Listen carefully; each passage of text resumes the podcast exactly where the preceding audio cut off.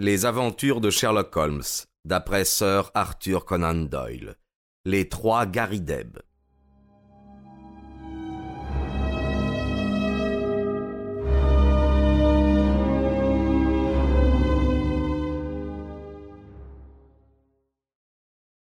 Une belle journée d'été touchée au crépuscule quand nous arrivâmes dans Little Rider Street, cette petite voie qui partait d'Edgware Road et qui se trouvait à un jet de pierre de Tiburne de sinistre mémoire, paraissait toute dorée et féerique sous les rayons obliques du soleil couchant.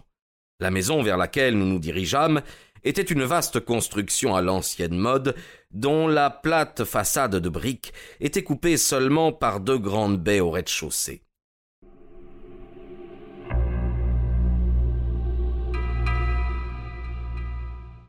Notre client habitait ce rez-de-chaussée. Les deux fenêtres à large baie étaient situées, comme nous nous en aperçûmes, dans la grande pièce où il passait ses heures de veille.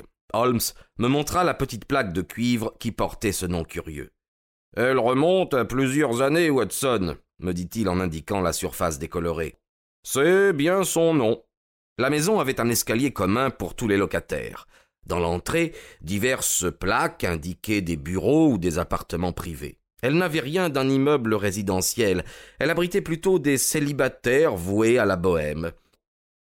Notre client nous ouvrit lui-même la porte et s'excusa en nous disant que la femme de charge s'en allait à quatre heures. Monsieur Nathan Garideb pouvait avoir une soixantaine d'années.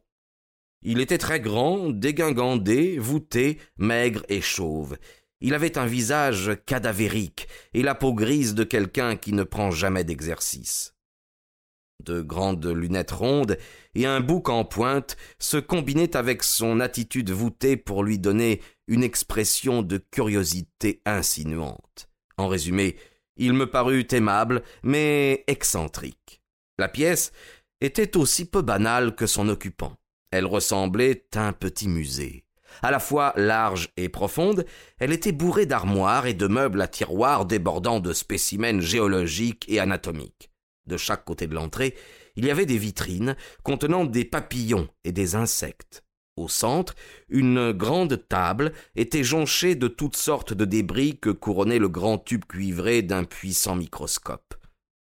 Je fus fort étonné, en regardant autour de moi, du nombre de choses auxquelles s'intéressait M. Nathan Garideb. Ici, une vitrine protégeant des vieilles monnaies. Là, un tiroir plein d'instruments en silex. Derrière la table du milieu, une grande armoire remplie d'os fossilisés. Au-dessus, des crânes en plâtre qui portaient les noms de Néandertal, Heidelberg, Cro-Magnon.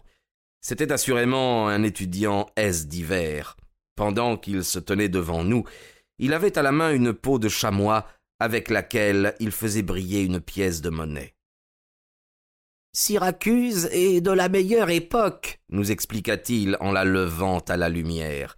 Elles ont perdu beaucoup de leur valeur vers la fin. Celles de la meilleure époque dépassent tout, à mon avis. Certains préfèrent les monnaies d'Alexandrie, mais vous trouverez un siège ici, monsieur Holmes.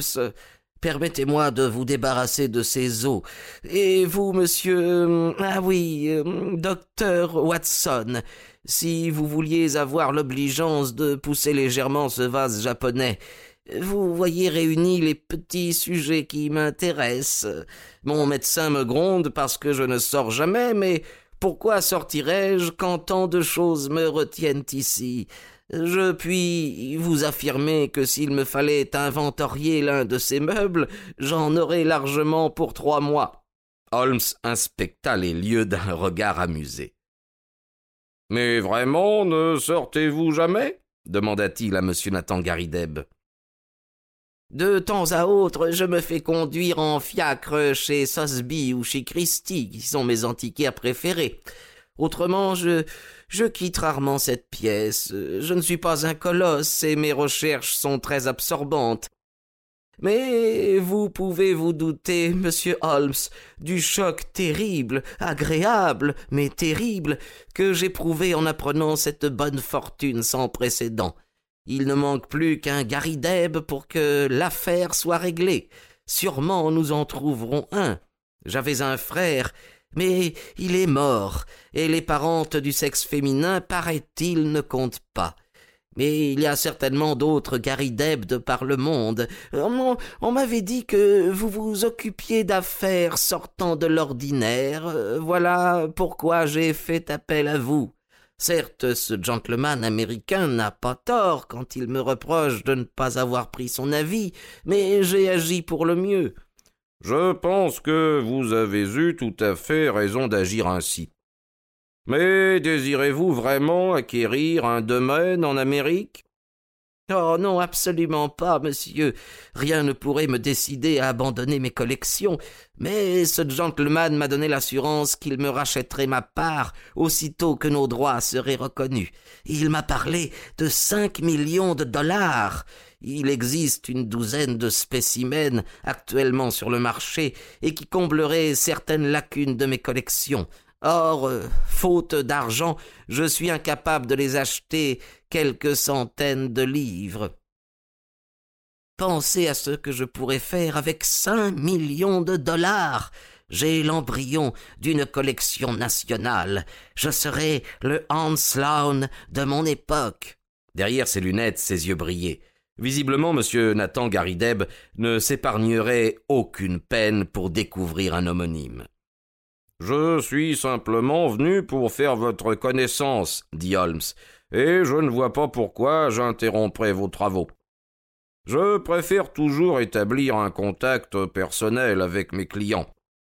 Je désire vous poser très peu de questions, car j'ai en poche votre lettre qui est très claire, et j'ai complété ces indications par celles que m'a fournies ce gentleman américain. Je crois que jusqu'à cette semaine, vous ignoriez son existence. En effet, il est venu me voir mardi dernier. Vous a-t-il mis au courant de notre entretien d'aujourd'hui? Oui, oui, il est venu tout droit chez moi. Il avait été très en colère. Pourquoi? Il semblait croire qu'il s'agissait d'une quelconque atteinte à son honneur, mais quand il est revenu, il paraissait rasséréné. Vous a-t-il euh, suggéré un mode d'action? Non, monsieur, il ne m'a rien suggéré du tout. Vous a-t-il demandé ou a-t-il déjà reçu de l'argent? Non, monsieur.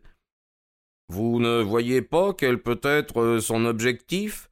Non, en dehors de celui dont il fait état. Lui avez-vous parlé de notre rendez-vous par téléphone? Ah oui, monsieur, je, je l'ai mis au courant.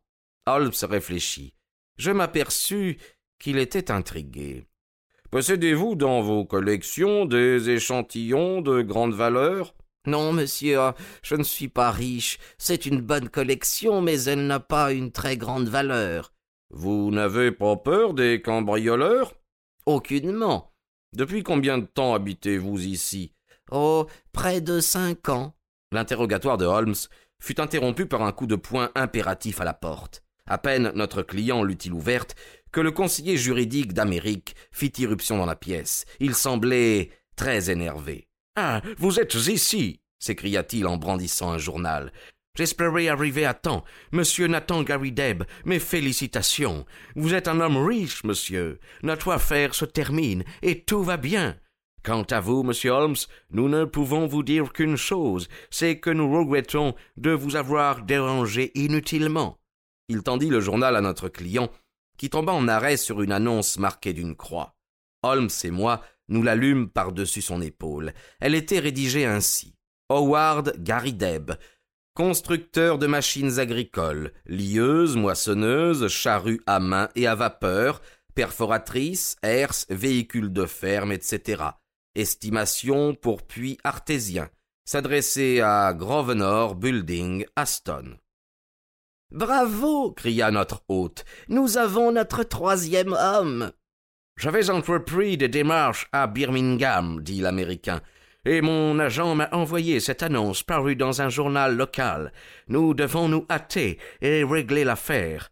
J'ai écrit à notre homonyme, et je lui ai dit que vous le verriez à son bureau demain après-midi à quatre heures. Vous voulez que euh, ce soit moi qui le voie? Qu'en dites-vous, monsieur Holmes? Ne pensez-vous pas que cela vaudrait mieux? Me voici, moi, un Américain qui débarque avec un conte de fées. Pourquoi me croirait-il sur parole? Mais vous, vous êtes un Anglais avec de sérieuses références, et il vous croira. Je vous aurais volontiers accompagné, mais demain j'ai une journée très chargée. D'ailleurs, je pourrais aller vous retrouver si quelque chose n'allait pas. Je n'ai pas fait un voyage pareil depuis des années. Ça ne fait rien, monsieur Gary Deb. J'ai préparé votre trajet. Vous partez à midi et vous devriez arriver peu après deux heures. Vous pouvez revenir le soir même. Tout ce que vous avez à faire est de voir cet homme, lui expliquer de quoi il retourne et obtenir de lui un certificat de vie. Par le Seigneur, ajouta-t-il avec force, quand je pense que je suis venu du centre de l'Amérique, un voyage de cent cinquante kilomètres ne représente pas grand-chose pour mettre un point final à une telle affaire. Certainement, intervint Holmes. Je crois que ce que dit ce gentleman est très juste. Monsieur Nathan Garideb haussa les épaules d'un air maussade. Puisque vous insistez, j'irai, dit-il. Il serait ingrat de ma part de vous refuser quelque chose puisque vous avez apporté tant d'espoir à mes vieux jours. C'est donc arrangé, dit Holmes. Je compte sur vous pour me tenir au courant dès que possible. J'y veillerai, assura l'Américain qui regarda sa montre. Euh, il faut que je m'en aille. Je viendrai vous voir demain, monsieur Nathan, et je vous mettrai dans le train de Birmingham. Puis-je vous déposer, monsieur Holmes? Hein? Eh bien, alors au revoir. Nous aurons de bonnes nouvelles pour vous demain soir. Je notai que le visage de mon ami s'éclaira quand l'Américain sortit. Toute perplexité l'avait quitté. J'aimerais bien regarder votre collection, monsieur Deb, déclara Holmes. Dans ma profession, il n'y a pas de connaissances inutiles, et votre chambre est un véritable musée. Notre client rougit de plaisir. Ses yeux étincelèrent derrière les lunettes. J'ai toujours entendu dire, monsieur, que vous étiez un homme remarquablement intelligent. Si vous avez le temps, je peux vous en faire faire le tour maintenant. Malheureusement, mon temps est pris ce soir, répondit Holmes. Mais tous vos échantillons sont si bien classés et étiquetés que je pourrais me passer, je crois, de vos explications personnelles. Si vous m'autorisiez à venir ici demain, je serais heureux d'y jeter un coup d'œil. Oh bien volontiers. Euh, vous êtes le très bienvenu chez moi.